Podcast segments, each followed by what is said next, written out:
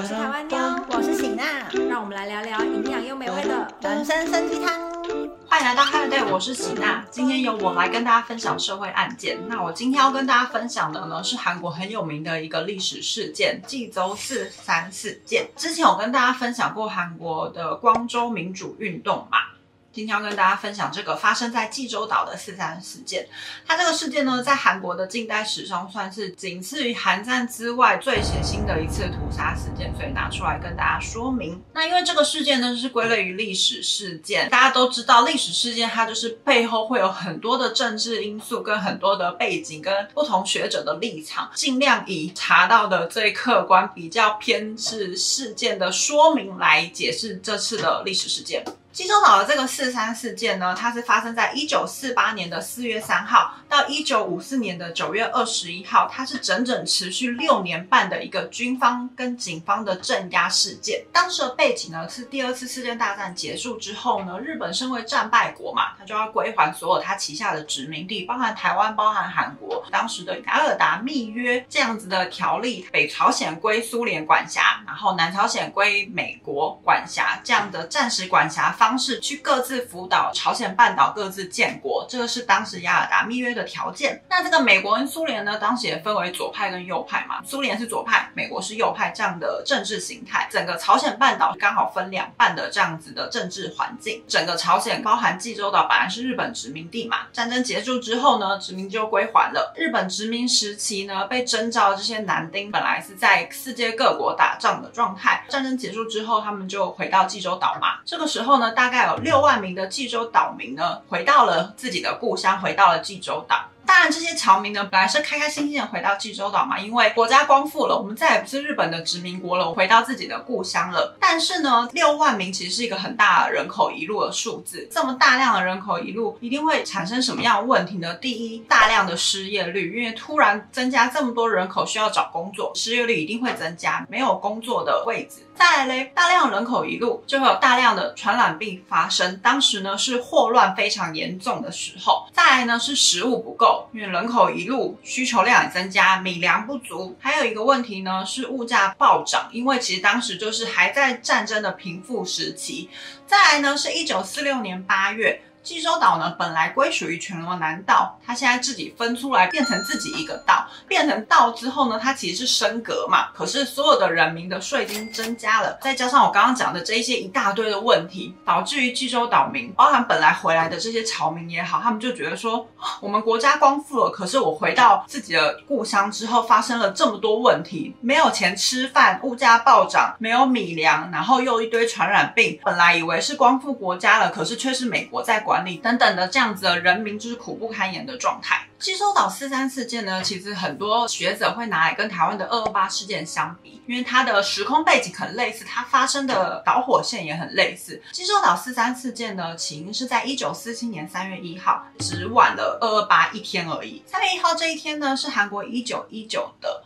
三一独立宣言纪念日，一九四七年呢，刚好是二十八周年，在北国民小学这个地方的操场，总共有五六千人的集会，要纪念这个日子嘛。集会结束之后，大家就会开始游行啊，就会有民众在那边观看游行啊，就有点像台湾的国庆日这样的盛况。这个游行本来是一个非常和平的游行，大家就只是在那边观望而已。但是呢，发生了一件小插曲，在游行的警察呢，警察是骑着马，那时候是有一个六岁的小男。男生呢，不小心咚咚咚冲过去的时候被马踢伤了。踢伤之后呢，小男孩就倒在一旁嘛。那当然民众就很紧张。可是呢，骑车的这个警察呢，他不但没有停下来，还继续往前。围观的民众就很气愤，想说居然没有停下来，也没有去救这个小男孩，怎么会这样子呢？民众呢就非常的生气。一开始呢，这些民众只是想要请警方停下来关注这件事情，有小男孩受伤了。可因为警方没有听到，跟可能当时集会的现场有一些混乱，所以呢，民众就开。始拿石头要丢警察，请他们停下来。所以呢，这个骑警的马就被石头砸到，呢就受到惊吓嘛。所以现场非常的混乱。警方呢，当时就误以为说这个混乱场景是民众造成，民众是不是开始暴动啊，什么什么的。当时的警方呢，就认定说是民众暴动，下达了命令说要枪杀暴动的民众。当时呢，总共打死了六个人，然后八个人轻重伤。这六个人当中呢，有一位是十五岁的学生，有一位呢是一个二十一岁。妈妈她抱着两岁的小孩，这一幕呢也被民众们看到，所以大家非常的生气，觉得说怎么可以打小孩、打学生，又打死了无辜的妇女呢？这样的事件背景导火线呢，其实真的是跟台湾的二二八差一天而已，又是在同一年。因为台湾的二二八是发生在一九四七年的二月二十七号，它的导火线呢，也是一个卖烟的老妇女不小心被枪杀嘛，当时就是围观民众被枪击造成一死一伤的状况，这是当时二二八事件导火线。其实跟济州四三事件导火线有一点类似。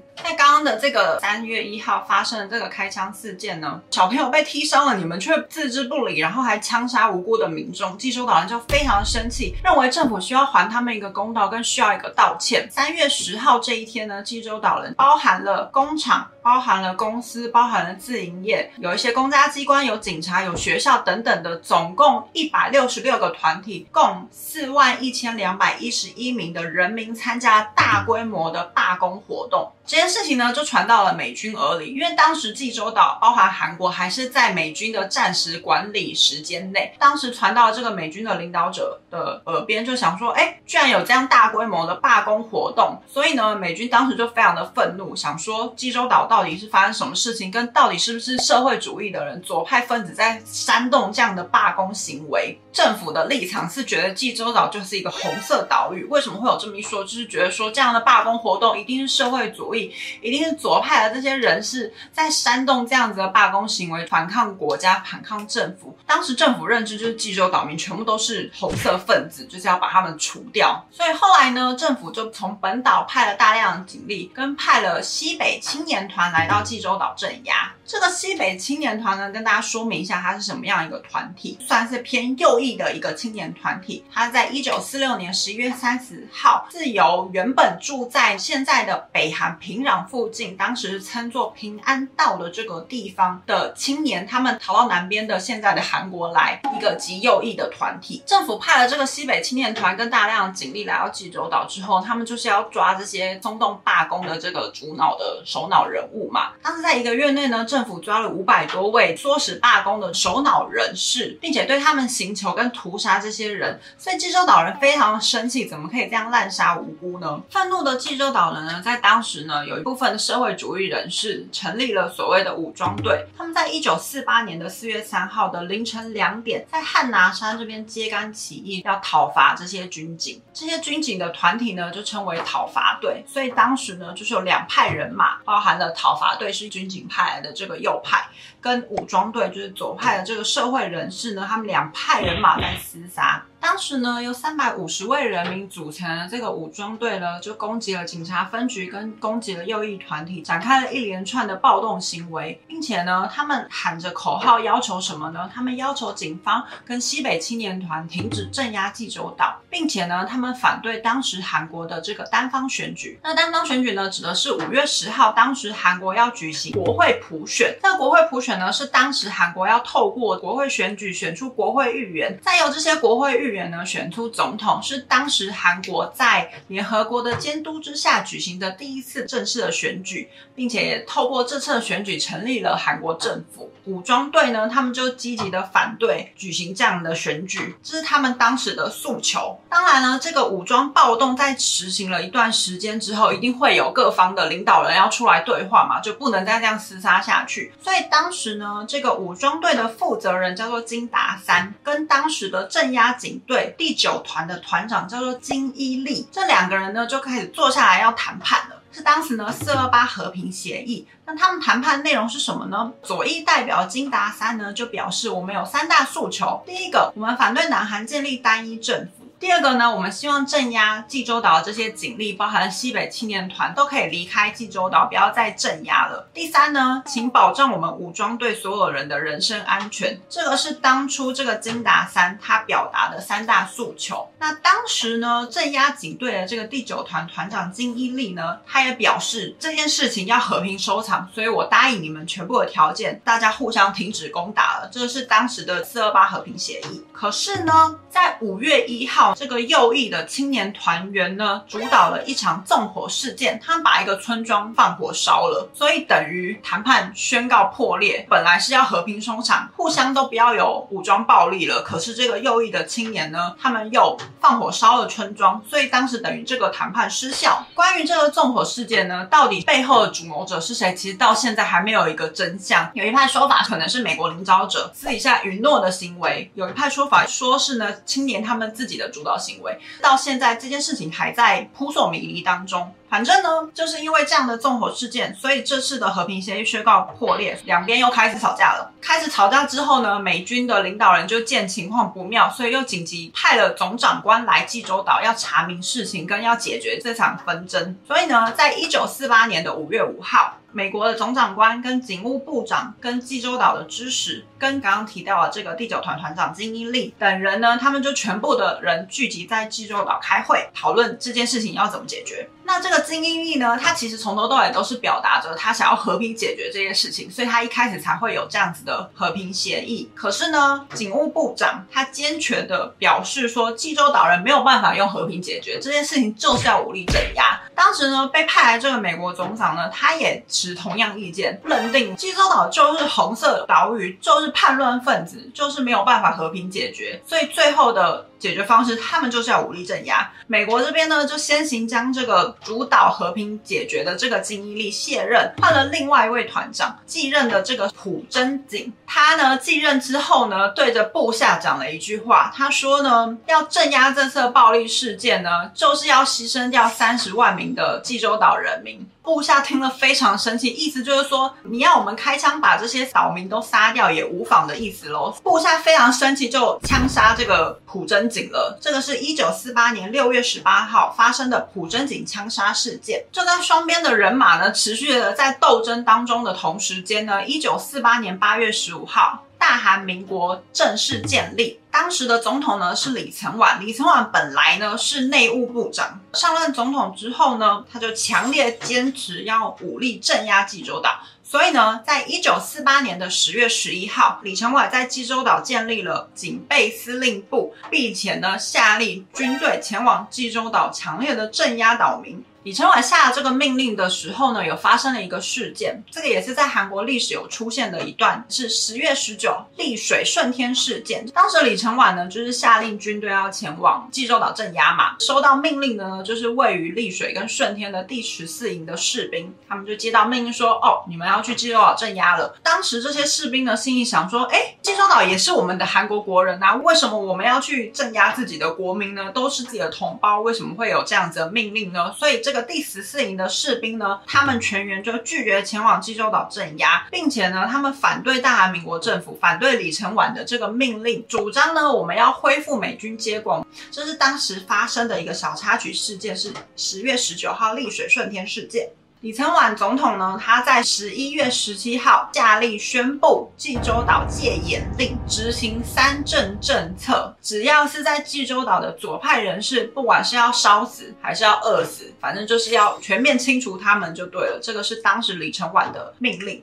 当时呢，展开了一个很有名的、非常残忍的一个叫做全面焦土化作战，下令呢，所有躲在这个海岸线五公里之外山区的人全面格杀无论。为什么会是这个山区呢？因为当时呢，被认为是左派的这个武装队，他们就躲在济州岛中间的山上面。当时李承晚就认为说，要把中间的这个济州岛这些山里面的暴暴徒们找出来，所以当时呢，这些山区的人们呢，看到就是格。杀无论。可是呢，其实当时有非常多的村民是住在山里面的，他们有的可能没有听到这个消息，有的也不知道要去哪里，因为我的家就在这里，你要我逃去哪里呢？所以当时呢，有八成的牺牲者都是在这个全面焦土化作战中身亡的。这焦土化作战呢，除了刚刚讲的躲在山区里面暴徒全部格杀无论之外呢，还有集体的枪杀啊，或者是火烧村庄啊、活埋啊等等，这样非常可怕、难以想象的残忍的行为都发生在这次的作战当中。讲到这边，大家可能会有一点混乱，因为刚刚一开始有提到讨伐队跟武装队嘛，大家可能以为是哦，李承晚他派了这个焦土化作战，所以是李承晚这边的讨伐队才是坏人，他们进行了集体大屠杀。其实不然。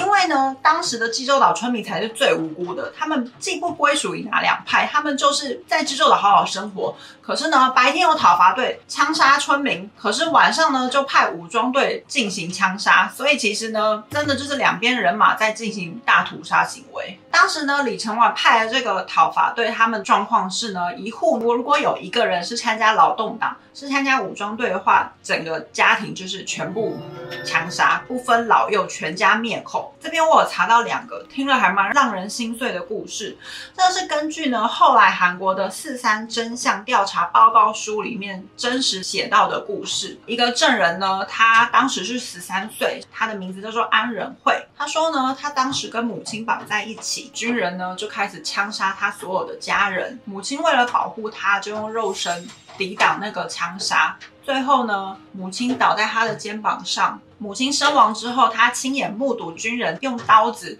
还在他母亲身上戳了好几刀，看母亲有没有身亡。然后他的弟弟妹妹也全部都被枪杀了，只留下他一个人存活。还有一个故事呢，是六十岁的老夫妻，是安氏跟金氏，他们呢带着三岁的孙女跟一岁的孙子躲在洞穴中里面避难，因为外面就是整个厮杀嘛，所以。躲在里面避难，都小小声的生活。可是呢，毕竟三岁跟一岁的小朋友没有办法控制哭声，因为婴儿的哭声被军人发现了。可是呢，这个军人呢，完全没有探视里面状况，就丢了一颗手榴弹在那个洞穴里面，让全家人就是灭口这样子。甚至呢，当时有一个很有名的事件是北村里大屠杀。北村里是在韩国济州岛的一个小村庄，然后村庄里面总共有一千五百个村民。当时呢，军警是直接进到这个村庄里面，全部人抓到一个广场外，这样咻这样扫射，总共有六百名的村民被杀害了。这个是很有名的这个北村事件。这镇压活动呢，一直持续来到一九四九年的三月。后来有一个新的司令官，有点像是安抚政策，我们要和平的解决这次的镇压活动，所以请躲在汉拿山的所有的民众们可以下山来，我们要和平解决这次事件。直到他这样的赦免政策之后呢，这个事件才慢慢的画上句点。这个历时七年七个月的济州四三事件呢，在这个过程当中呢，根据后面济州岛的这个四三真相调查报告书呢，死亡人数大概就是两万五到三万人中间，十岁以下的孩童跟六十一岁以上的老人总共占死亡人数的十一点九 percent。而女性的牺牲者呢，总共是二十一点三 percent，高达这样的素质。这个事件呢，被大家骂的原因就是，你说这个事件它的屠杀行为背后有政治在操作，因为当时的左派、右派的社会主义跟美国这一边的这个政治立场，我们可以理解。可是呢，你杀害孩童、杀害学生、杀害这些老人们，请问一下，孩童们知道他自己是左派、右派吗？只是后面的人在骂政府说，这根本就是。是无差别大屠杀，不要拿政治来掩盖你们的犯罪行为。这个济州四三事件结束之后呢，李承晚他后来政府又颁布了所谓的国家保安法。这个条文简单来说呢，就是大家从此不要再提这个济州四三事件，到底发生什么事情都不可以再讲了。这个是当时所谓的国家保安法。所以呢，其实济州岛民他们当时承受了这样的大屠杀行为。后面的这些罹难者家属、幸存者的家属，他们却没有办法再为自己的家人发声，这个是让人听了很难过的真相。直到当时呢，有一位幸存者，他是玄机荣。这个玄机荣他是一个作家，他在一九七八年写了一本小说，小说名字呢叫做《顺一三寸》。这个小说背景呢，就是在讲济州岛四三事件最有名的，我刚刚讲的这个北村事件，整个村民大屠杀这个行为。玄机荣呢，他在出版这本书之后呢，因为刚刚提到李承晚公布了这个国家保安法嘛，所以他当时呢，其实是直接被抓去监狱，经过了严刑。拷打就是你以后不准再提这样的事情啊！你怎么可以写这样的小说？你满口谎言啊，等等这样子的说法去勒令玄机荣这本书。而且呢，玄机荣他那时候提到说，因为一个月遭受到警方的严刑拷问等等，然后又被监禁一个月的监狱生活，所以他其实后面出狱之后就有严重的忧郁症，然后没有办法再提笔写作，没有办法讲话等等，就是有这样的 trauma 就对了。济州岛这个四三事件呢，其实真正的是到一九九七年参选总统的金大中呢，他当时呢就是抛出了要调查四三真相，并且恢复名誉的这样的证件，在两千年一月十二号，在朝野的努力之下，制定了这个法规《济州四三事件真相调查及恢复遇难者名誉特别法》，简称四三特别法。这个是当时金大中允诺济州岛民制定下的这个法规，所以在那个法律基础下呢，两千零三年十月十五号也正式的出炉了四三真相调查报告书。我刚刚讲一下这些内容呢，都是由这个四三真相调查报告书里面出来的真实内容。在这个金大中总统呢，他正式的抛出要调查四三真相之前呢，这整整几十年的过程当中，济州岛人是完全没有办法说这一段历史的，这是对他们内心非常难以抹灭的一个伤痕。在二零零三年的十月十五号，官方公布了这个四三真相调查报告书，里面就有写到说呢，济州岛四三事件呢，就是以国家公权力来伤害民众。讨伐队不经审判就杀害非武装的民众，特别是从小孩到老人都不放过，其实就是蹂躏人权，确实有过有错失。报告认定这个事件就是为国家的责任，并且呢，在同年的十月三十一号，总统卢武铉代表国家正式的针对济州岛四三事件道歉。这个呢，同时也是韩国第一位国家元首直接正式的向政治的受难家族道歉。 저는 위원회의 건의를 받아들여 국정을 책임지고 있는 대통령으로서 과거 국가 권력의 잘못에 대해 유족과 제주도민 여러분에게 진심으로 사과와 위로의 말씀을 드립니다. 可是呢，在这之后，就再也没有任何国家元首为济州岛民，或者是对济州四三事件进行道歉或举行演说。一直到二零一八年，真的是很最近的事情的四月三号早晨，当时的总统是文在寅。文在寅第一次以总统身份出席了这个济州岛追悼会，这个也是呢卢武铉总统之后第二位出席追悼仪式并且正式道歉的国家元首。这个中间隔了十二年。那其实呢，在这中间呢，朴槿惠总统上任总统之后呢，他有提出政见，正式的调查济州岛四三事件，并且呢，他身为国家元首，他会正式的主导这件事情。可是呢，朴槿惠总统他并没有参加任何的追悼活动。或者是后来有查新闻提到的一些内容，其实之所以会做这个事件呢，呃，我查到了蛮多资料。韩国的教科书其实我觉得跟台湾的历史背景有一点像。韩国教科书经过非常多的历史改版，因为就是像台湾一样有一些政治因素啊等等之类的，所以呢，其实济州四三事件呢，它在韩国的历史课本里面出现篇幅非常小，甚至少于韩国的光州运动。有一部分的韩国学家就在讲说，现在的年轻人，现在的韩国人知道四三事件的人其实很少，或者是对四三事件一知半解，这个是韩国的学者们非常痛心的一件事情。所以呢，这次我才会把这件事情。拿出来整理跟大家说，这样。那刚刚有提到这个玄机荣作家嘛？这作家呢，他其实之前有来台湾演讲过。当时呢，就是因为台湾二二八纪念日，他有来参加这样子的活动。因为学者在说，台湾的二二八跟济州四三事件其实历史背景算是有一点相像的。身为台湾人在学二二八的时候，其实也有同样的困境，就是我不知道现在啊，但我们那个年代在学台湾近代历史的时候，这一段历史算是篇幅非常的少。到底发生什么事情跟真正背后有什么政治因素？其实对我来说就是一知半解。玄基荣当时他参加出席活动有提到的，他说呢，他去纳粹集中营参观的时候，他在路口有看到一段话，比奥兹维辛集中营更可怕的呢，就是人们遗忘这件事情。所以他其实这几年来积极的参加各式各样的活动，然后积极的宣导四三事件到底是怎么样的一个内容。因为其实到现在四三事件在南韩已经不是一个禁语，不是一个不能讲的历史事件了。可是它也是国家纪念日，可是呢，他就是生怕说人们会忘记这段历史，希望呢大家可以警惕这样的屠杀事件。那我这边有准备一段影片呢，是在两千年四月三号的济州岛四三事件的追悼会上，受害者家属金延玉的孙女呢，大学生代表发声，准备给大家看。 또 할머니는 혼자 바닷가에 자주 나가셨습니다. 저는 그 모습을 보고 우리 할머니는 바다를 참 좋아하시는구나 라고만 생각했었죠.